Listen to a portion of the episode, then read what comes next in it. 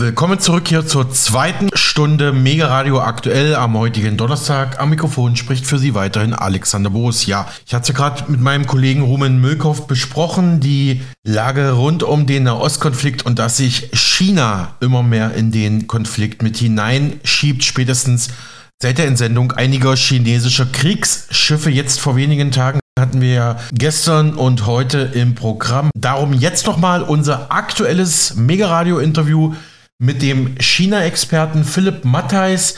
Er hat als Auslandskorrespondent in Peking für verschiedene renommierte Medien gearbeitet, darunter das Magazin Der Stern oder auch der bekannte Standard in Österreich, die Wirtschaftswoche Vivo, die wir heute auch in Stunde 1 zitiert hatten, zur neuen Industriestrategie von Robert Habeck. Ebenso hat er gearbeitet für das Wirtschafts Fachmagazin Kapital. Und ich hatte ihn im Interview erreicht, da war er gerade in Tokio, Japan und gesprochen haben wir über Politik und Wirtschaft in China, auch zur Frage, wie sicher und fest sitzt Chinas Präsident Xi Jinping im Sattel der Macht und was hat es mit den ominösen Ministerentlassungen der letzten Monate und Jahre auf sich. Zum Beispiel ist ja der chinesische Ex-Außenminister Jin Gang im Juli 2023 einfach mal von der Bildfläche verschwunden.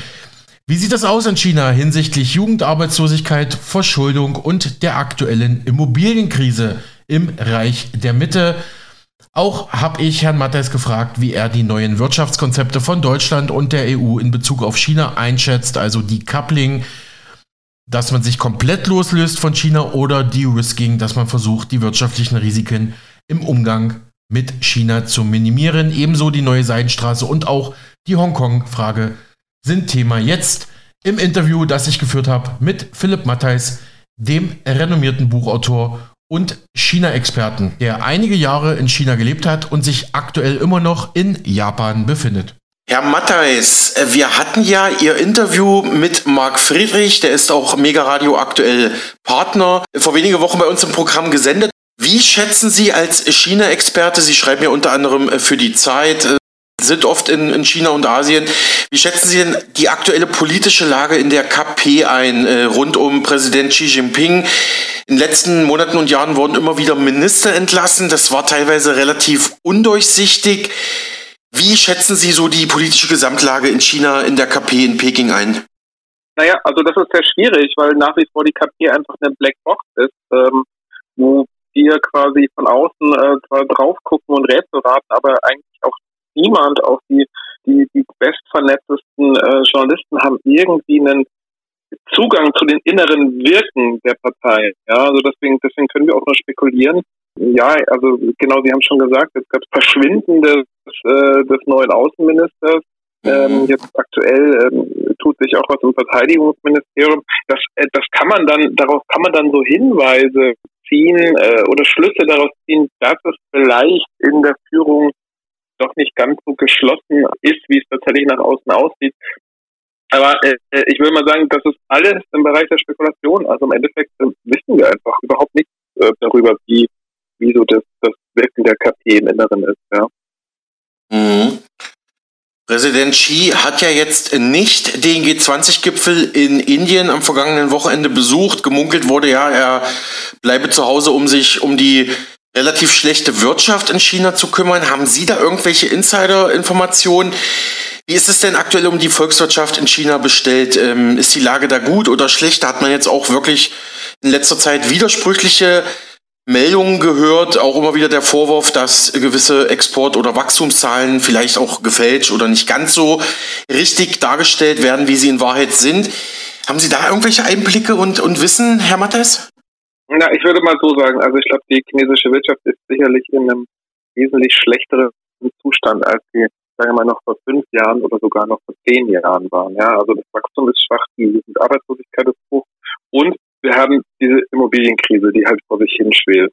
Ähm, da äh, bin, gehöre ich zu denen, die eher etwas Entwarnung geben. Also ich glaube nicht, dass man, ähm, dass man diese, diese Immobilienkrise, die da ist, ähm, dass man die wirklich, ähm, sagen wir mal, sich ausweiten lässt. Ja? Also man, man, man sitzt im Prinzip auf genug Geld.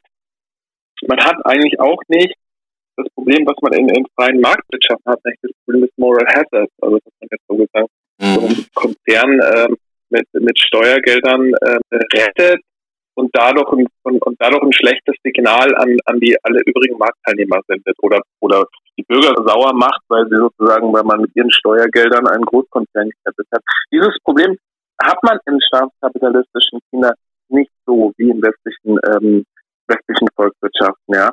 Deshalb glaube ich eigentlich, dass man das, was im Immobilienbereich gerade passiert, dass das eigentlich eher gewollt und gesteuert ist. Also man, man weiß, glaube ich, auch in der Führung, dass die Verschuldung bei den Unternehmen viel zu hoch ist. Man weiß, man muss jetzt langsam in einen Entschuldungsprozess übergehen.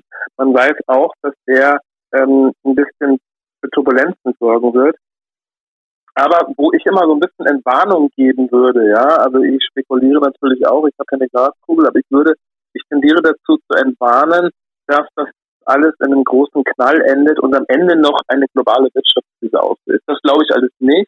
Und schon allein auch aus, aus dem einen Grund, da auch das chinesische Finanzsystem recht isoliert ist und wenig vernetzt ist vom Rest der Welt. Also diese Kaskadeneffekte, die man äh, nach der Lehman-Pleite 2008, 2009 hatte, die, die hätte man so oder so nicht.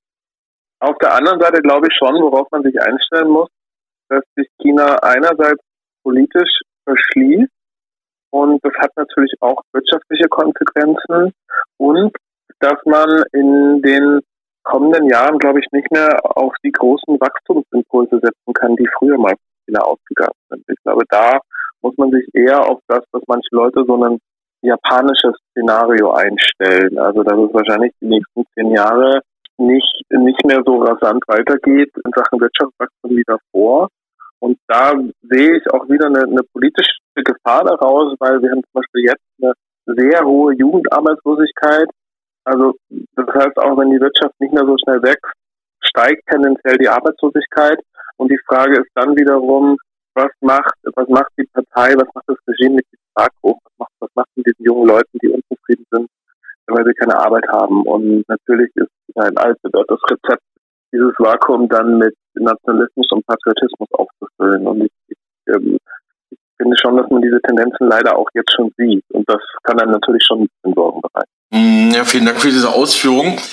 Nichtsdestotrotz muss man ja sagen, dass die Entwicklung Chinas eine absolute Erfolgsgeschichte seit circa 1980 ist, als man sich damals unter Deng Xiaoping wirtschaftlich geöffnet hatte. Da kam ja auch vieles, äh, da kam ja auch viel, viel Investitionsgeld aus dem Westen, aus den USA zum Beispiel, ins Land. Äh, China profitiert eigentlich bis heute von, auch wenn aktuell die Wirtschaftslage, die Arbeitslosenquote etc. nicht ganz so gut aussieht. Und auch interessant, dass sie die dass sie den Abbau der Schulden ansprechen. Das ist auch ein Thema, was zum Beispiel auch immer wieder Goldmarkt- und Finanzexperte Dimitri Speck und andere im Interview mit uns sagen. Schauen wir mal, Herr Mattes, schauen wir mal kurz auf die Außenwirtschaftspolitik von China. Wie schätzen Sie denn die Stärke respektive Schwäche der BRICS-Staaten ein? Da hat ja China eine Führungsrolle, vielleicht neben Russland inne. Ähm, wie schätzen Sie die neue Seidenstraße, dieses gigantische Projekt ein, wo vielleicht auch andere Länder äh, von profitieren werden? Vor wenigen Tagen hat die Regierung von Italien bekannt gegeben, dass sie nicht teilnehmen, also dass Italien nicht teilnehmen wird an der chinesischen neuen Seidenstraße One Belt One Road äh, Project. Ja, äh, wenn Sie das kurz äh, beantworten könnten. Mhm.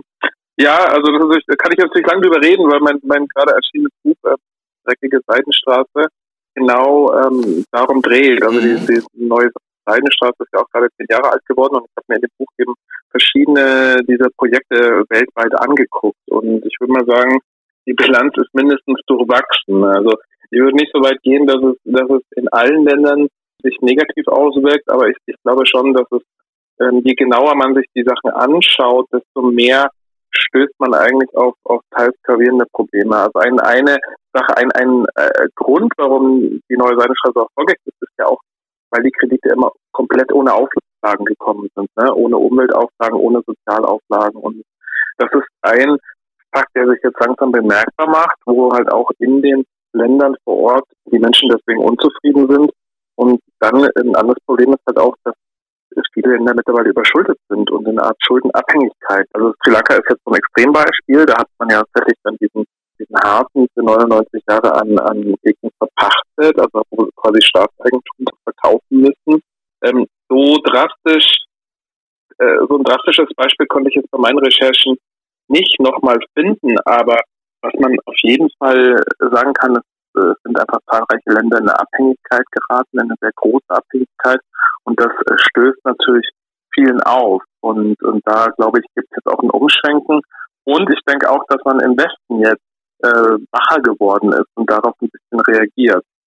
Ähm, aus Pekings Sicht würde ich sagen, ist die Bilanz ebenfalls durchwachsen. Also ich glaube, Ziel der neuen Seidenstraße war immer, die Rohstoffzufuhr nach China zu sichern und gleichzeitig sich Absatzmärkte im globalen Süden zu erschließen. Das ist sicherlich zu einem gewissen Grade auch gelungen. Aber ich, ich hatte immer bei vielen dieser Projekte das Gefühl, dass einfach ähm, ohne Augenmaß und ohne, ohne Sorgfalt vorgegangen wird. Und das rächt sich jetzt auch ein bisschen. Also man, man hat zum Beispiel äh, hat in, in Kenia den, den Plan gehabt, mit einer Bahnstrecke mal alle afrikanischen Hauptstädte zu verbinden. Und jetzt endet diese Bahnstrecke momentan irgendwie 60 Kilometer westlich von Nairobi im Nirgendwo, ja. Und solche Beispiele findet man einfach auch ganz oft, wo man sagt, okay, äh, das eine nette Idee äh, wäre, wäre toll gewesen, wenn es geklappt also wenn es so ausgeführt worden wäre, aber offensichtlich ist eigentlich das geschehen, was man in China im eigenen Land ja auch beobachten kann. Ja, auch im eigenen Land in, äh, in China sieht man Brücken ins Nirgendwo, sieht, sieht leere Flughäfen und sieht Geisterstädte.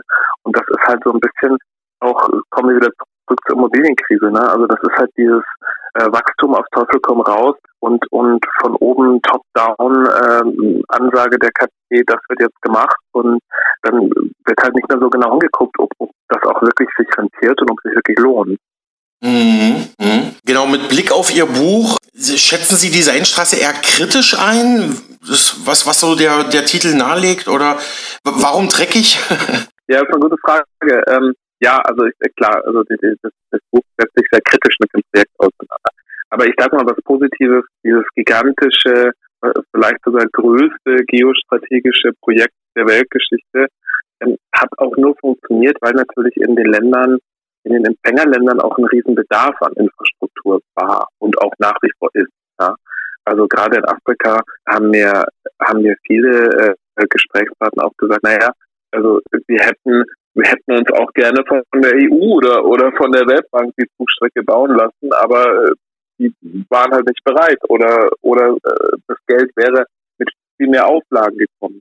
Also, äh, aber da sind wir auch wieder bei der Kritik. Also in den Empfängerländern wird oft wertgeschätzt, dass das Geld aus Peking ohne irgendwelche, scheinbar ohne irgendwelche Auflagen kommt. Sprich ohne irgendwelche Umweltstandards, äh, ohne Verpflichtungen zu mehr Rechtsstaatlichkeit und Demokratie, ohne ähm, Arbeit, Arbeitnehmerrechte und solche Sachen.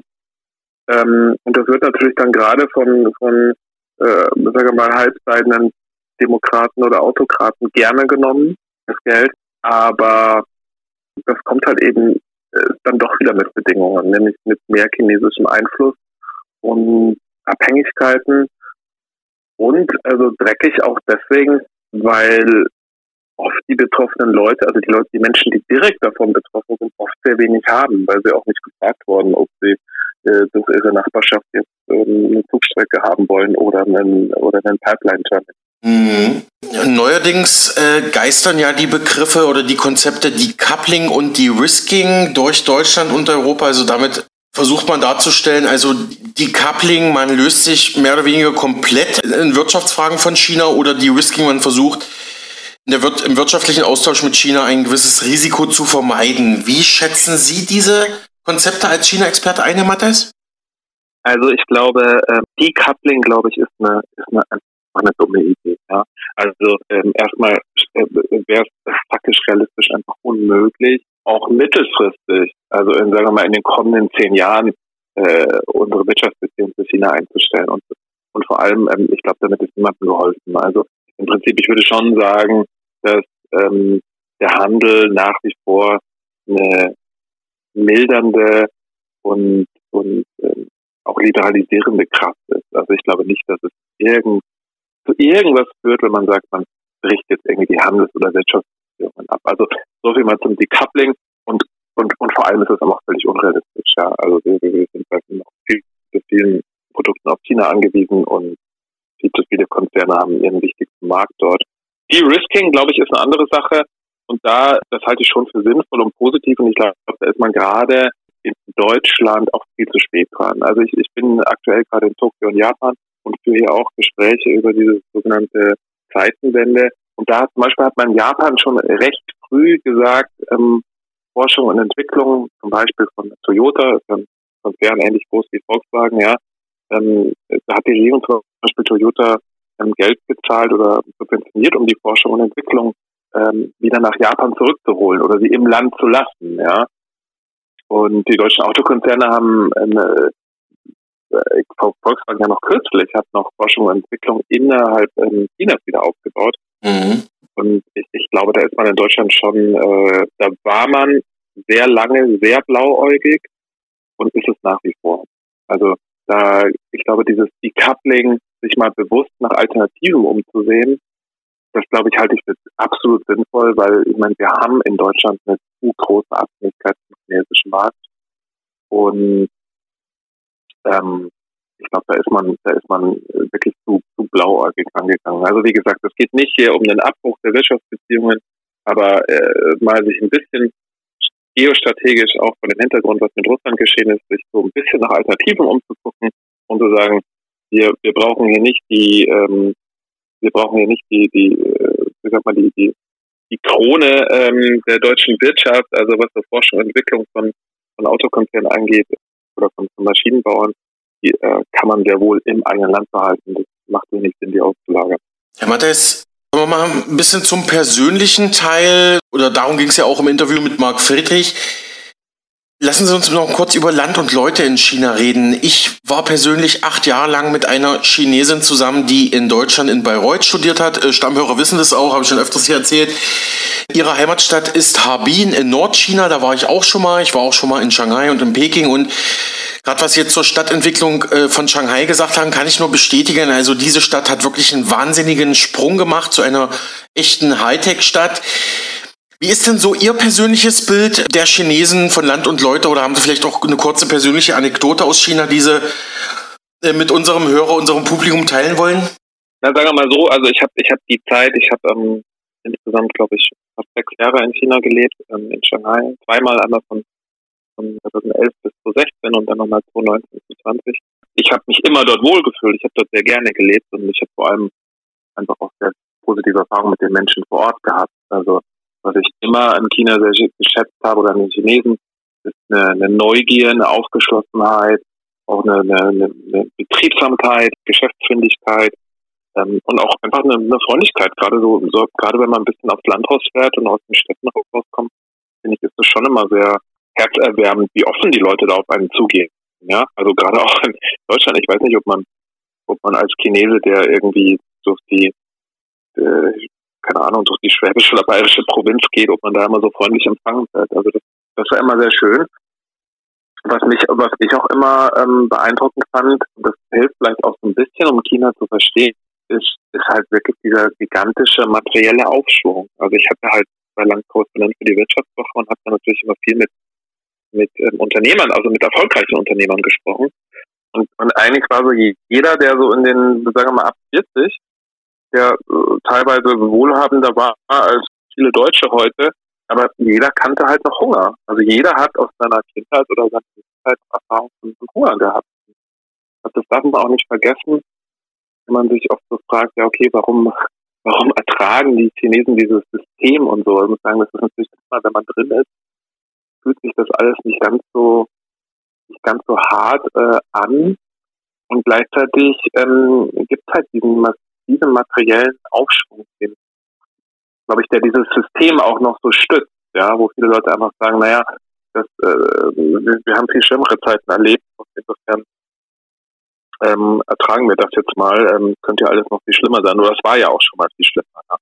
Also das, das, das hat mich äh, das hat mich schon immer sehr beeindruckt. Aber ich muss auch sagen, ähm, ich habe schon einen deutlichen Wandel gespürt. Also als ich 2015 weggegangen bin, Ende 2015, das war halt so noch der, da war die, der, der, der Regierungsantritt von Xi Jinping noch nicht so lang her. Da hat man schon auch gemerkt, dass sich ein bisschen was verändert.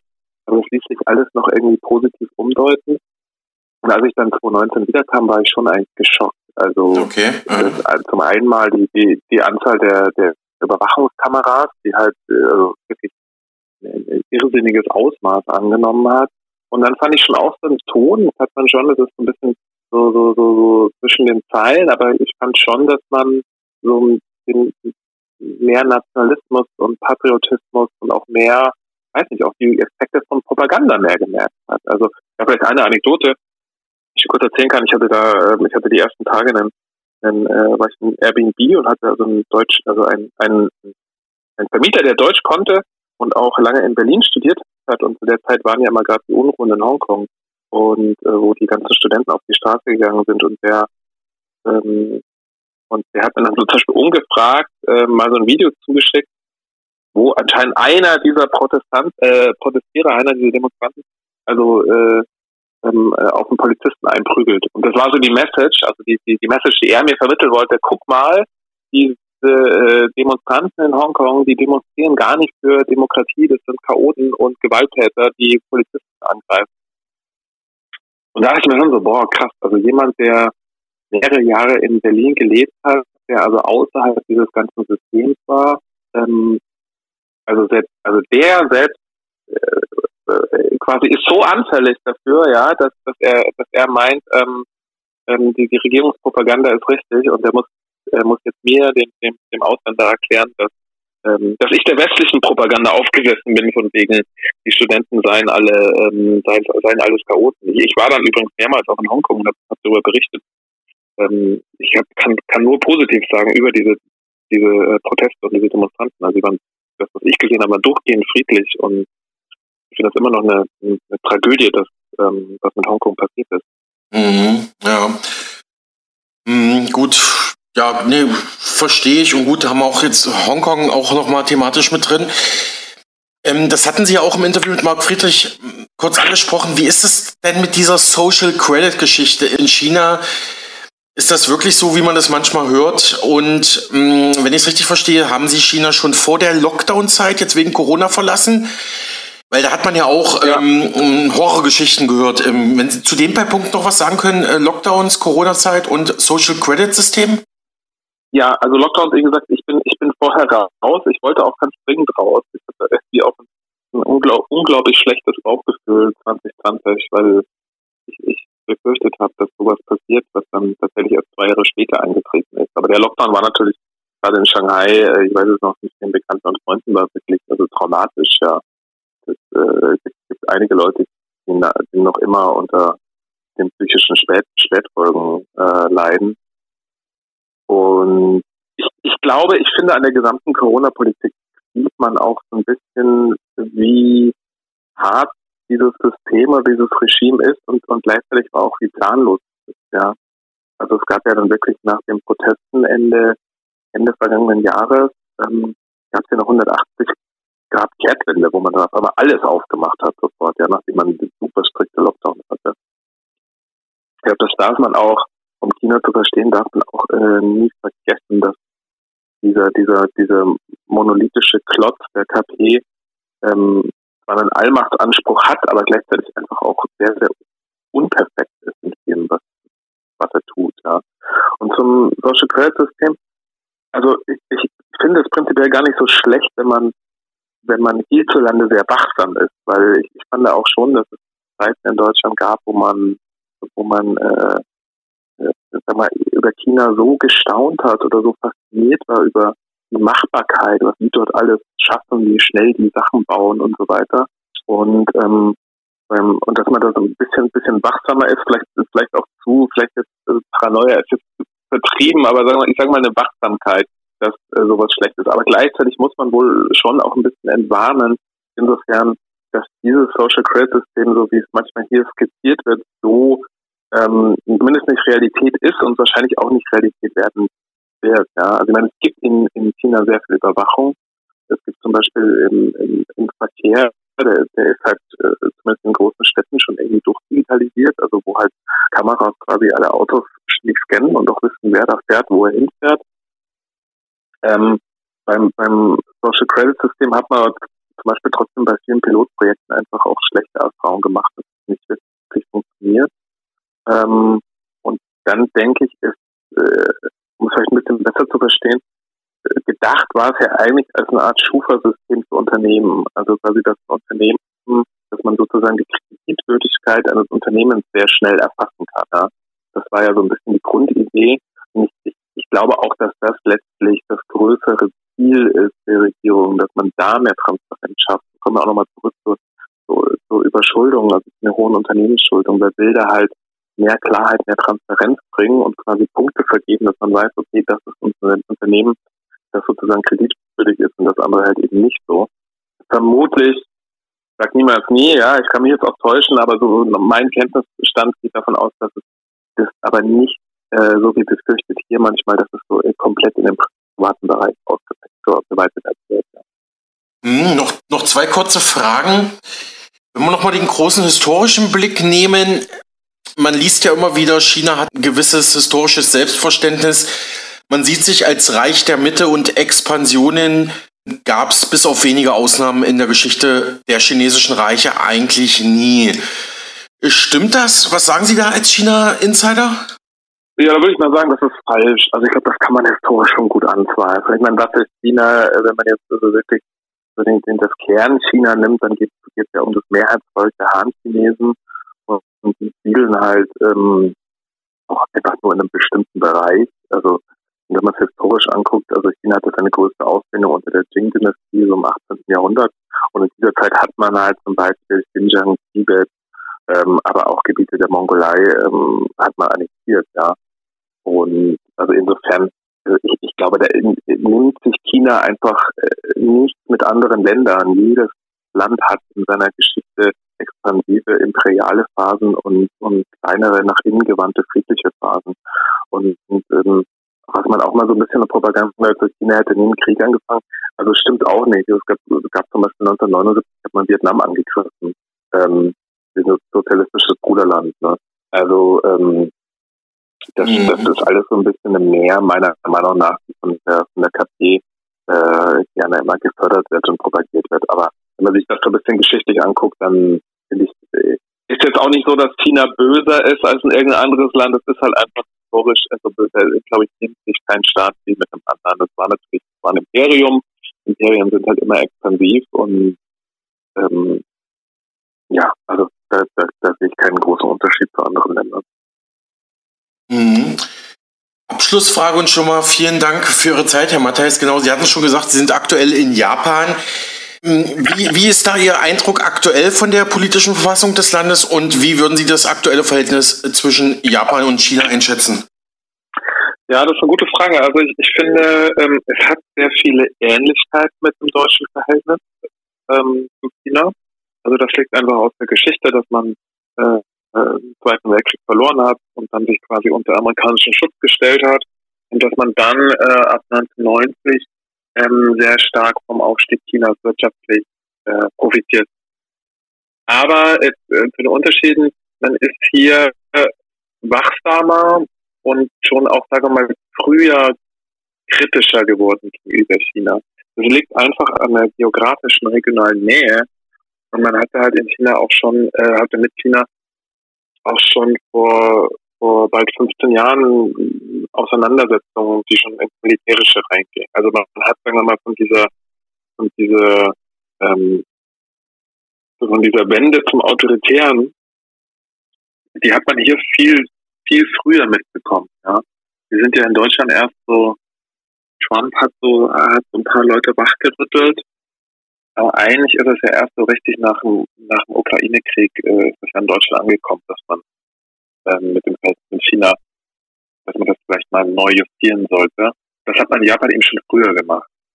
Gleichzeitig ist es halt hier auch so, dass äh, Japan eine pazifistische Verfassung hat und ähm, eigentlich noch Verteidigungsstreitkräfte hat und daran wird gerade gerüttelt. Also die sind, ähm, man ist hier ähm, wohl stark am Überlegen oder es gibt sehr große, auch mehrheitsfähige Kräfte, die eigentlich eine Aufrüstung wollen. Ähm, als Abschreckung, ne? Also um sich, um sich gegen die chinesische Bedrohung zu wehren. Also ähm, um es kurz zu machen, man, man nimmt die Bedrohung durch China hier sehr viel stärker wahr als Deutschland. Soweit der China-Experte, freier Journalist, Buchautor und China-Korrespondent für verschiedene renommierte Medien, Philipp Mattheis im Mega Radio aktuell Interview, das ich mit ihm zur aktuellen Lage in China und Japan geführt habe.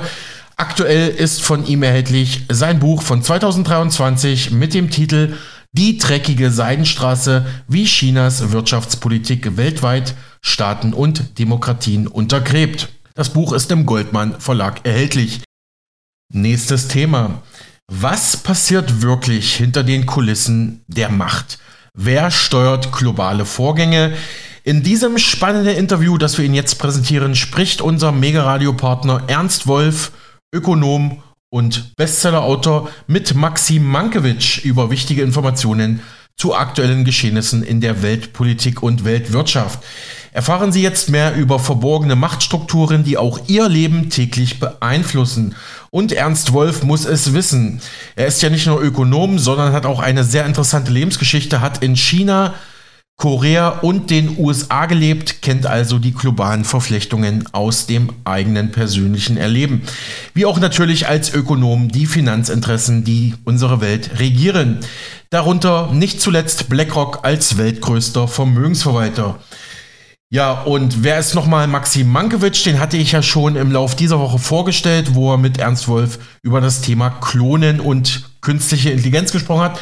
Maxim Mankiewicz ist ein weltweit gefragter, mehrfach preisgekrönter Trainer und Wirtschaftscoach, hat auch Einfluss an Unis, hat dort einen Studiengang geschaffen und erreicht nicht nur, aber auch mit seinem Nummer 1 Podcast Die Köpfe der Genies jedes Jahr Millionen von Menschen und hält europaweit Seminare und Vorträge zum Thema Coaching, Selbstentwicklung, Self-Improvement und immer mit dem Blick auf Wirtschaft, Volkswirtschaftslehre und Betriebswirtschaftslehre. Nun also sein Interview mit Ernst Wolf zur Frage, wer regiert hinter den Kulissen?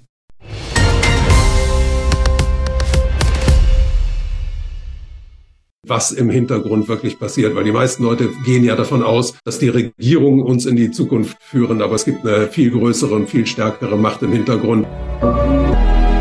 Liebe Freunde, wer kennt die Geschichte nicht? Und in der Geschichte hat sich einiges ereignet von JFK, der damals unbequeme Dinge ausgesprochen hatte und kurze Zeit später nicht mehr auf unserem Erdball wanderte.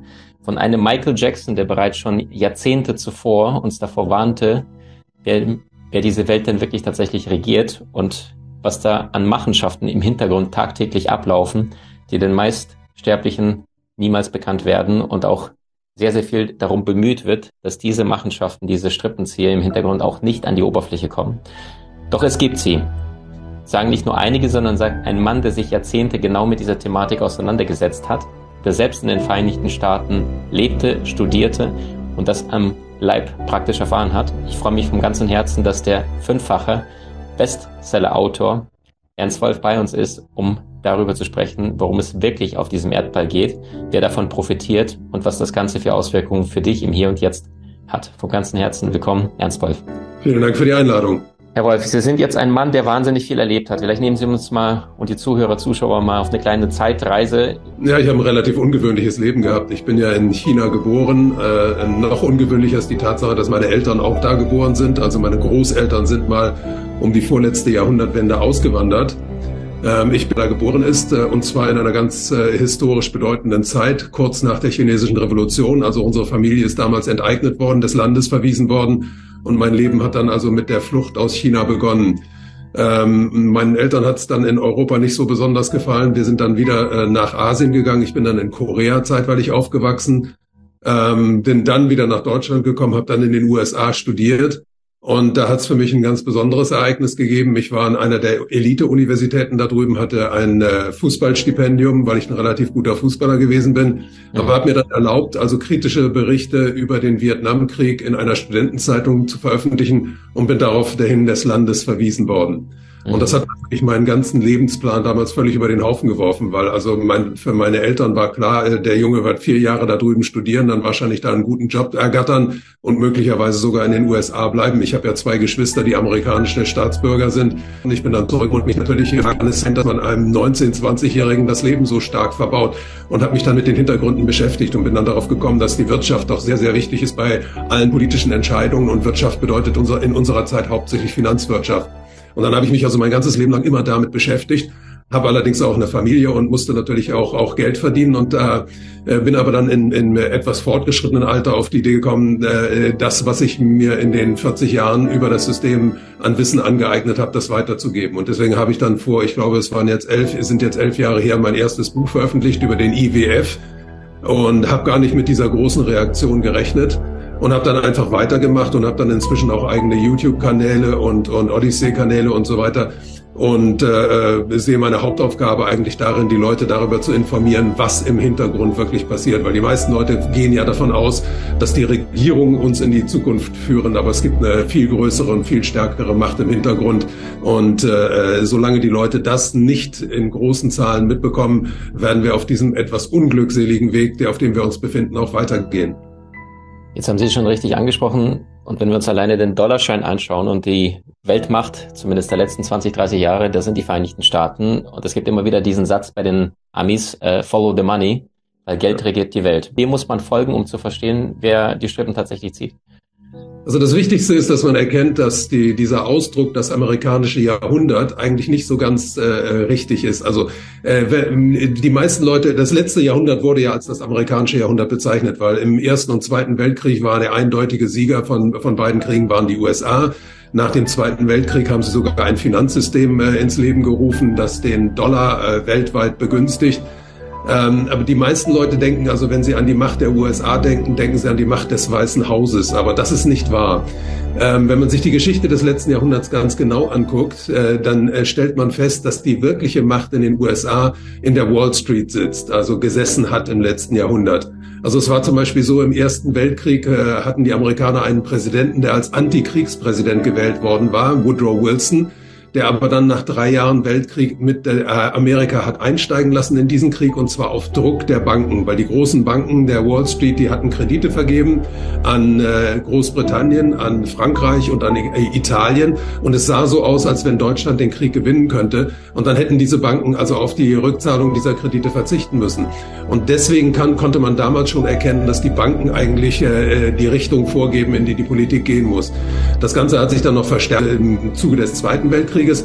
Und danach, nach dem Zweiten Weltkrieg, haben wir eine Zeit gehabt, die so als Nachkriegsboom bezeichnet wurde, wo die Amerikaner ihre Waffe, ihre, ihre Waffen über die ganze Welt ausgebreitet haben, ihre Waren überall verkauft haben, den Dollar überall verkauft haben. Aber dieser Boom ist dann zu Ende gegangen, so Mitte der 70er Jahre. Und dann hat einen Prozess eingesetzt, der, die Finanzialisierung der, der Weltwirtschaft. Und in diesem Prozess sind zuerst noch die großen Investmentbanken entscheidend gewesen, dann waren es die Hedgefonds und so ab der Jahrtausendwende sind es jetzt die großen Vermögensverwalter. Also das sind Firmen wie BlackRock und Vanguard, State Street, Fidelity. Und man muss sagen, diese, diese Firmen im Finanzbereich sind so mächtig, wie äh, keine Firma jemals zuvor gewesen ist. Also wenn wir die, den, den Marktführer da herausnehmen, BlackRock, die haben äh, in ihrer Blütezeit vor zwei Jahren haben die 10 Billionen US-Dollar verwaltet. Ähm, äh, Deutschland hat ein Bruttoinlandsprodukt von 4,2 äh, oder 4,3 Billionen. Also daran sieht man, dass diese Unternehmen ungeheuer mächtig ist.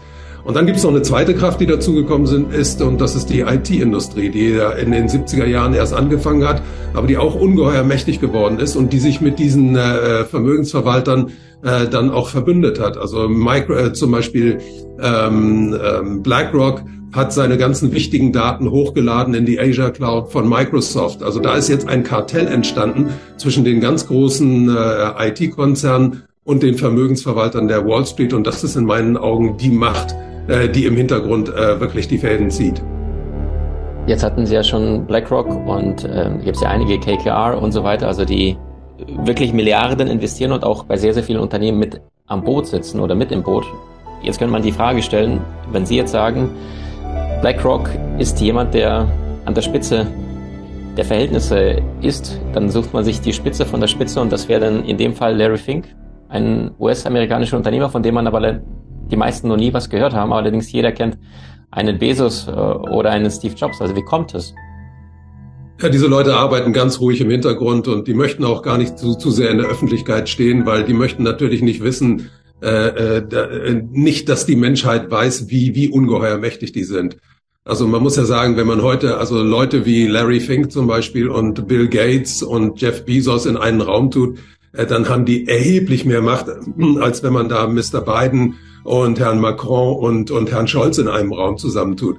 Also das, das mögen die gar nicht. Also das große Geld hat immer in den letzten Jahrhunderten war das auch schon so. Das war nie anders. Das große Geld hat immer versucht, also sich, sich im Hintergrund zu halten, damit die Leute nicht so äh, mit der Nase drauf gestoßen werden, welche Macht die ausüben. Weil äh, riesige Vermögen anzuhäufen bedeutet gleichzeitig auch sehr viel Macht anzuhäufen.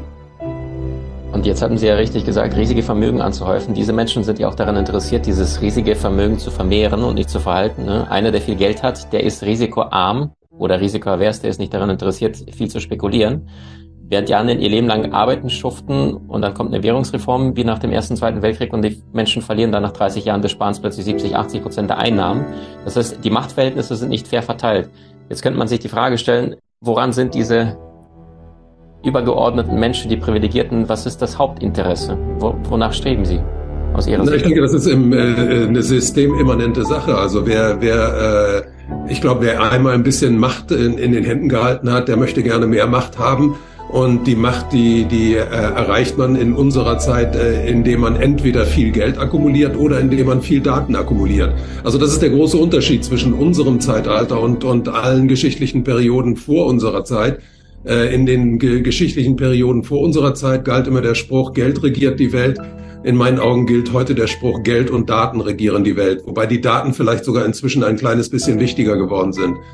Und das äh, Problem ist eben, dass dieses äh, Streben nach Macht äh, dazu geführt hat, äh, in, in unserer Zeit, dass es nur noch eine ganz winzige Anzahl von Menschen äh, gibt, die also unglaublich viel Macht in ihren Händen halten. Also dass diese Pyramide ganz oben immer, immer enger und dünner geworden ist und dass wir jetzt in einer Zeit leben, wo wirklich also vielleicht 30, 40, 50 Menschen auf der Welt den Ton angeben und uns in eine Zukunft führen, äh, von der sie also nur hoffen, dass sie weiter oben an der Spitze dieser, dieser Gesellschaft bleiben. Also dieser Machterhalt um jeden Preis.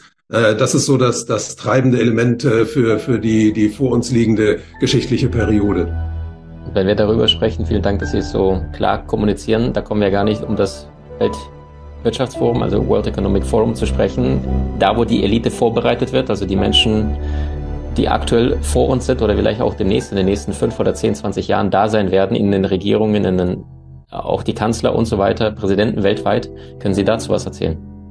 Ja, das ist eine ganz interessante Organisation. Die ist ja 1971 gegründet worden. Das ist auch ein äh, Schlüsseljahr für die äh, weltweite Finanzentwicklung, weil in dem Jahr ist der Dollar vom Gold abgekoppelt worden. Seitdem leben wir mit sogenannten Fiat-Währungen, also Währungen, die nicht mehr an einen festen Wert gebunden sind. Und äh, diese Organisation hat über 50 Jahre immer mehr ihre, ihre Fäden ausgestreckt und, und äh, immer neue Beziehungen geschaffen. Ähm, der, der Gründer war ja ein deutscher Professor, äh, relativ unbekannt damals, aber der hatte mächtige Hintermänner. Ähm, der hatte nämlich vorher an der Harvard-Universität studiert und dort Henry Kissinger und John Kenneth Galbraith, also zwei sehr äh, äh, prominente Vertreter der amerikanischen Elite kennengelernt und die hatten damals ein Interesse daran, also äh, den, den, äh, die, die Macht des Dollars in äh, Europa zu erhalten, trotz dieser, dieser äh, Entkopplung des Dollars vom Gold. Und da hat äh, Klaus Schwab wahrscheinlich auch sehr viel Glück gehabt, dass er gerade da zur richtigen Zeit an der richtigen, am richtigen Ort war. Aber er hat sich dann äh, bedingungslos zum, zum, äh, zu dieser Elite bekannt und versucht, also dieser Elite äh, auf seine Art und Weise äh, äh zu, zu noch mehr Macht zu verhelfen.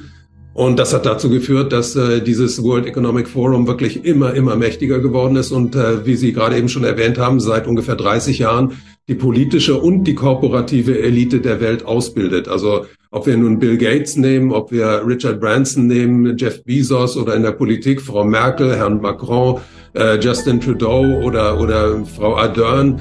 Also die ganz großen Namen, diese haben alle immer irgendeine Beziehung zum WEF, sind zum großen Teil in diesen Programmen der Global Leaders for Tomorrow und der Young Global Leaders ausgebildet worden. Also in meinen, in meinen Augen sind die Stiftungen insgesamt sehr, sehr mächtig geworden im Hintergrund. Also Stiftungen sind Organisationen, mit denen den äh, Reichen die Möglichkeit gegeben wurde, äh, Steuern zu vermeiden. Die wurden aber der Öffentlichkeit immer verkauft als äh, Organisation von Philanthropen, die es mit der Menschheit gut meinen. Und das eignet sich für unsere Zeit natürlich ganz besonders. Wir haben diese sozialen Medien, äh, die eine ungeheure Macht ausüben heute. Und da muss man natürlich dem Ganzen, was man so tut, muss man einen äh, humanitären, einen positiven Anstrich geben. Und dafür eignen sich natürlich ganz hervorragend diese Stiftungen. Aber in Wirklichkeit muss man sagen, dass diese Stiftungen eine unglaubliche Gefahr für die Zukunft darstellen. Also das World Economic Forum ist, wie gesagt, die führende, was Politik angeht, also was die Ausbildung der kooperativen Elite angeht. Es gibt noch andere Stiftungen wie die Bill und Melinda Gates Stiftung, die besonders im Datenbereich äh, unterwegs ist und auch im Pharmabereich. Und dann gibt es noch weitere Stiftungen wie George Soros Open Society Foundations, die im politischen Bereich in äh, Osteuropa unterwegs ist. Also all diese äh, Stiftungen haben unglaublich viel Macht an sich gerissen und verhelfen der Elite dazu, dass sie selber im Hintergrund bleiben kann. Jetzt haben Sie ja schon einiges angesprochen. Diese Menschen, die ja wahnsinnig, also auch die Bilderberger Gruppe, ne, die komplett ohne Journalisten oder ähnliches. Jedes, ich weiß nicht wie oft, aber immer wieder die ganzen Spitzenmenschen zusammenkommen, Presse, alles ist ausgeschlossen und niemand weiß Bescheid. Diese Menschen verfolgen ja bestimmte Ziele, ob das der Welt bekannt ist oder nicht. Und ich sage immer, der Mensch ist nur zu dem Grad imstande, glücklich oder erfolgreich oder liebevoll zu sein, entsprechend dem Level seines Bewusstseins. Und diese Menschen, die haben ja auch ein bestimmtes Bewusstseins, auch wenn sie Milliardäre sind, auch wenn sie, und sie haben ja auch möglicherweise aus ihrer Weltsicht das Beste für die Welt, ohne die Welt aber überhaupt zu fragen, was ist denn, was ihr euch wünscht, weil sie denken, dass für die Welt entscheiden könnten oder müssten. Jetzt verfolgen diese Menschen auch diese Gruppen bestimmte Interessen. Ja, es gibt ja die Agenda 2030. Vielleicht mögen Sie mal ein bisschen so reingehen. Warum ist es das, was dort tagtäglich passiert oder diese gemeinsamen Telefonate, von der niemand in der Zeitung oder jemals etwas lesen wird, warum sind sie so wichtig, dass sie aufgedeckt werden, beispielsweise durch ihre Arbeit, dass sie das in die Welt bringen und was wird dort besprochen, ohne dass der Mensch jemals überhaupt gefragt wird, geschweige denn davon erfährt? Ja, wir müssen sehen, dass auch, auch die, diese Leute, also auch wenn man, wenn man heute Milliarden auf, auf dem Konto hat, hat man ja auch Probleme. Und eines der größten Probleme der, der Elite in der Welt ist, dass unser Finanzsystem zerbrochen ist. Also das Finanzsystem ist, äh, hat schon mehrere schwere Krisen durchgemacht, aber das Finanzsystem ist in sein absolutes Endstadium eingetreten. Also die äh, wichtigsten Meilensteine waren, unser Finanzsystem ist ja nicht so alt, ungefähr 75, 78 Jahre alt äh, am Ende des Zweiten Weltkriegs ins Leben gerufen worden, hat dann zum Nachkriegsboom geführt. Äh, dann ist die Phase der Finanzialisierung gekommen und da, dadurch ist die Geldmenge in der Welt absolut explodiert. Und es hat immer neue äh, Finanzprodukte gegeben, die immer riskanter gewesen sind. Heute wird das Finanzsystem bestimmt vom Sektor der Derivate. Das ist den meisten Menschen völlig unbekannt. Derivate sind nichts anderes als Wetten. Also so zum Beispiel der Preis für die wichtigste Ware der Welt, das ist das Öl, der wird nicht über Angebot und Nachfrage bestimmt, sondern über die sogenannten Futures. Das sind Wetten auf den zukünftigen Preis des Öls. Also das äh, gesamte Finanzsystem ist durch diese Finanzialisierung so unglaublich aufgebläht, dass wir es mit der größten Blase aller Zeiten zu tun haben. Wir haben schon mehrere Einbrüche erlebt. Also der letzte große Einbruch war jetzt 2020 im März, April. Davor hatten wir die Weltfinanzkrise. Und es ist inzwischen klar, dass dieses äh, äh, Geldsystem sich nicht länger äh, äh, erhalten lässt. Und deswegen arbeitet man im Hintergrund an einem neuen Geldsystem. Das Problem ist, dass dieses neue Geldsystem, das wird äh, basieren auf digitalen Zentralbankwährungen, dass dieses neue Geldsystem nicht so einfach einzuführen sein wird. Also es hat da schon mehrere Versuche gegeben. Es hat jetzt einen großen Versuch im größten Industrieland Afrikas gegeben, in Nigeria. Und die Bevölkerung ist nicht bereit gewesen, in großen Mengen dieses neue Geld zu äh, akzeptieren. Und deswegen muss man sich natürlich irgendwie im Hintergrund treffen und äh, Abmachungen äh, treffen und, und sich untereinander besprechen, wie man das denn nun einführen könnte. Und da äh, trifft es sich im Moment ganz gut, dass wir in einer Zeit leben äh, von riesigen Umbrüchen. Und äh, da muss man diese Umbrüche einfach nur noch richtig anheizen. Und das tut man im Moment. Das tut man einerseits durch den Krieg, das tut man andererseits durch den äh, fortschreitenden äh, Einsatz, äh, äh, fortgeschrittenen Einsatz immer neuer Technologien, die den Arbeitsmarkt aufmischen. Also da äh, wird im Moment ein Chaos erzeugt und dieses Chaos ist kein Zufall, sondern dieses Chaos ist gewollt weil man am Ende dann den Leuten einfach äh, in der schlimmsten Situation dann äh, sagen wird, pass auf, ihr müsst jetzt dieses neue Geld akzeptieren. Das ist, denke ich, in der, der, der Plan im Hintergrund. Also was um uns herum geschieht, ist nicht irgendwie irgendetwas Positives, sondern das ist ein, eine unglaublich negative Agenda, die absichtlich den großen äh, Einsturz herbeiführen soll. Vielen Dank, dass Sie es so auf den Punkt ansprechen. Und das ist ja nicht, Sie sagten jetzt in, in Afrika, in dem wirtschaftsstärksten Land wurde es getestet, es ist ja auch in anderen Ländern zuvor getestet worden. Und die Einfuhr, die ist jetzt mäßig bis gar nicht geglückt, richtig? Können Sie bestätigen, weil die Menschen dann sagen, genau. es gibt ja zahlreiche Nachteile, denen wir uns ausgesetzt sind, was den Menschen allerdings dann möglicherweise in Deutschland dann irgendwann mal als Bürgergeld ne, oder diesen anderen Begriff, den Sie da immer wieder bringen, bringen, also den Menschen liebevoll gut verkauft wird. Aber es ist nicht ja. liebevoll. Das ist der Wolf im Schafspelz. Vielleicht erzählen Sie mal kurz, welche Nachteile hat das für uns? Absolut, ja, man muss, man muss, man muss wissen, was dieses neue Geld denn bedeutet. Man muss auch wissen, dass äh, die Abschaffung des Bargeldes die Voraussetzung dafür ist und die, jeder sollte sich mal kurz überlegen, was denn Bargeld bedeutet. Bargeld bedeutet, dass ein Handel abgeschlossen wird zwischen zwei Menschen und kein anderer davon etwas weiß. Also wenn ich am Kiosk etwas kaufe und äh, da einen 10-Euro-Schein dann hinlege, dann weiß der äh, Verkäufer äh, über diesen Handel Bescheid und ich weiß Bescheid. Sobald ich digital bezahle, ist ein Finanzdienstleister mit drin. Das heißt, ein Dritter weiß über diesen Handel Bescheid und der sammelt natürlich auch die Daten all dieser Handel und verkauft diese Daten dann. Dadurch entsteht eine völlig neue Industrie. Aber diese Industrie, die soll jetzt äh, äh, völlig auf den Kopf gestellt werden. Also das neue digitale Zentralbankgeld soll nur noch von der Zentralbank ausgegeben werden. Also die Kreditvergabe soll nur noch über die Zentralbank erfolgen. Und das Ziel dabei ist, dass jeder von uns nur noch ein einziges Konto besitzt und dieses Konto soll bei der Zentralbank angesiedelt sein. Was man nun wissen muss, ist, dass im Hintergrund die Zentralbanken inzwischen nicht mehr das sind, als was sie uns verkauft werden. Uns wird immer gesagt, das sind staatliche Institutionen, die sind dafür zuständig, dass das ganze Geldsystem gut funktioniert. All das ist völliger Blödsinn in unserer Zeit. Die Zentralbanken sind längst gekapert und zwar von den großen Vermögensverwaltern. Also in der Finanzkrise von 2007, 2008 brauchten die Zentralbanken, weil sie damals ganz stark ins Geschehen eingreifen mussten, brauchten die Informationen. Und diese Informationen hatte nur BlackRock, weil BlackRock ein äh, Finanzdatenanalyse-System betreibt seit über 40 Jahren, in dem so gut wie alle Finanzdaten gespeichert sind und äh, über das man auch Planspiele durchführen kann für die Zukunft, an das ganz viele Großunternehmen angeschlossen sind. Und die größten Zentralbanken der Welt, das sind die amerikanische Zentralbank, die Federal Reserve, die EZB, die Europäische Zentralbank und die Bank of England, die haben damals BlackRock als Berater mit an ihren Tisch genommen.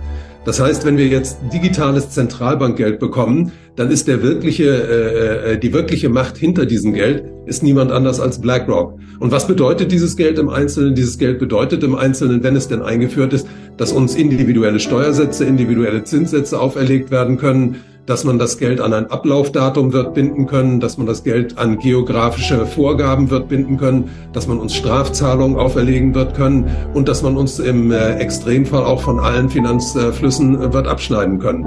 Also das ist ein Geld, was äh, uns die finanzielle Freiheit zu 100 Prozent nimmt und damit auch die Dem Demokratie vollkommen untergräbt. Und das ist ja, glaube ich, vor einigen Jahren schon der 500-Euro-Schein abgeschafft worden ist, damit die Menschen langsam in eine bestimmte Richtung hingeführt werden. Wie sehen Sie denn generell die Agenda 2030, die auch Klaus Schwab und WEF ausgerufen haben? Also was sind die Dinge, die in den nächsten Jahren kommen könnten oder bereits jetzt in der Installation sind, ohne dass man weiß, ob die Menschen sich widersetzen werden oder nicht, was dort geplant ist? Also einmal die Abschaffung des Bargeldes ist ein ganz Teil, ein ganz entscheidender Teil des Plans, die Einführung. Um, um die Kontrolle, um die Kontrolle über die Menschheit, über, über jeden Einzelnen auch ausüben zu können. Richtig? Richtig, genau, ja. Und da äh, ganz wichtig sind natürlich die technologischen Neuerungen dabei. Äh, da ist die biometrische äh, Identifizierung des Einzelnen ist ganz wichtig. Also die, einmal die Gesichtserkennung, dann möglicherweise äh, der, der, der, der äh, ID 2020 zum Beispiel, diese Organisation ist sehr, sehr wichtig, die daran arbeitet, also jedem Menschen eine digitale Identität zuzuweisen. Also das ist ein, ein großer Teil dieses Plans, also die vollständige Digitalisierung, was natürlich bedeutet die vollständige Kontrolle von uns allen äh, durch diejenigen, die, die äh, diese Technologie zur Verfügung stellen. Und das sind eben nur diese ganz wenigen großen Konzerne. Also das bedeutet, dass noch mehr Macht in noch weniger Händen äh, konzentriert wird. Und zu diesem großen Plan äh, zur Agenda 2030, da gehören viele, viele verschiedene Facetten. Da gehören unter anderem zum Beispiel die 15-Minuten-Städte dazu. Das sind Städte, die uns jetzt angepriesen werden als äh, äh, Paradies, in dem man also innerhalb von 15 Minuten seine Schule, sein Krankenhaus, seinen Arzt und, und, und alle möglichen Einrichtungen äh, erreichen kann, ohne dass man also große weite Wege gehen muss. In Wirklichkeit ähm, äh, muss das natürlich auch irgendwie kontrolliert werden und das wird dann äh, kontrolliert werden auf die Art und Weise, wie es in China kontrolliert wird. Also da werden dann Daten gesammelt ohne Ende. Da wird äh, jeder von unseren Schritten wird da irgendwo festgehalten und auf diese Art und Weise kann man uns natürlich nicht nur helfen, wie das uns immer vorgemacht wird, man kann uns auch kontrollieren.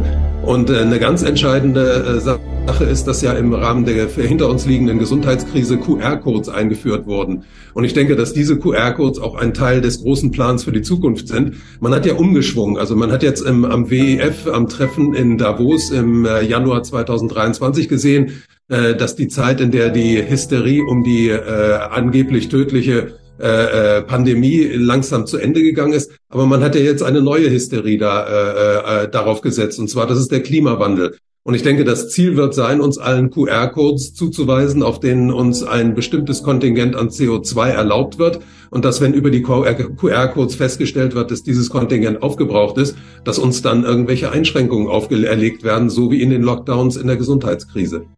Und das widerspricht ja jedem bürgerlichen Gesetzbuch, das widerspricht der Seele, der Freiheit des Menschen, sondern wir werden langsam vorsichtig wie der Frosch gekocht, ohne dass die Menschen es merken sollen. Und umso wertvoller ist es, dass sie ihre Arbeit äh, voranbringen und dass das auch von anderen Menschen gehört wird, dass die Masse, die kritische Masse irgendwann erreicht wird, an all diejenigen, die vielleicht nur TV und Radio konsumieren. Ähm, Herr Wolf, leben Sie nicht auch ein bisschen gefährlich, wenn Sie diese ganzen Inhalte die ganze Zeit in die Welt rausbringen? Äh, also ich äh, muss sagen, also jung sterben kann ich nicht mehr. Ich bin 72 Jahre alt. Und ich denke also, die, die, die Elite, die ist schon arrogant genug, um zu sehen, wer ihr wirklich gefährlich werden kann. Und ich meine, äh, wenn ich bedenke, wie viele Leute ich erreiche und meine Reichweite ist ganz stark eingeschränkt worden in den letzten Jahren. Also ich denke, dass ich da nicht so eine große Gefahr für die darstelle. Ich, ich weiß, also ich kann natürlich nicht für meine eigene Sicherheit garantieren, aber ich äh, muss einfach das tun, was ich, was, was, was ich tun muss und das, das werde ich auch weitermachen, weil also für mich, ich habe selber Kinder und ich habe Enkel und ich möchte nicht, dass die in einem digitalen Gefängnis leben müssen und deswegen werde ich meine Kraft also bis zum letzten Atemzug da in, in meine Arbeit reinsetzen. Wenn es dir gerade beim Zulauschen gerade ein paar Aha-Momente kamen oder du vielleicht Gänsehaut gespürt hast, ich hatte definitiv in ein, zwei Momenten definitiv das Gefühl, dass es viel zu wenige Menschen da draußen wissen, weil der Mainstream alles dominiert. Die Presse, das sind ja, glaube ich, im deutschsprachigen Raum sind es ja vier, fünf große Ärzte, Professoren, die plötzlich seit Corona die Reichweite von Spiegel, Focus und Co. Online-Medien komplett eingeschränkt bekommen haben, einfach nur, weil sie die unbequeme Wahrheit ausgesprochen haben. Das war allerdings ja. nicht erwünscht. Sie gehen voran, wir geben ihnen die Bühne und ich freue mich sehr, dass wenn die Menschen, die gerade hier das Ganze zugelauscht haben, die Botschaft nach außen tragen. Das heißt, Teile des Interviews führe es deinen Liebsten vor, auch wenn die möglicherweise kritisch darauf reagieren sollten. Es geht darum, dass die Menschen aufwachen. Ernst Wolf, jetzt schon mal vom ganzen Herzen Dankeschön.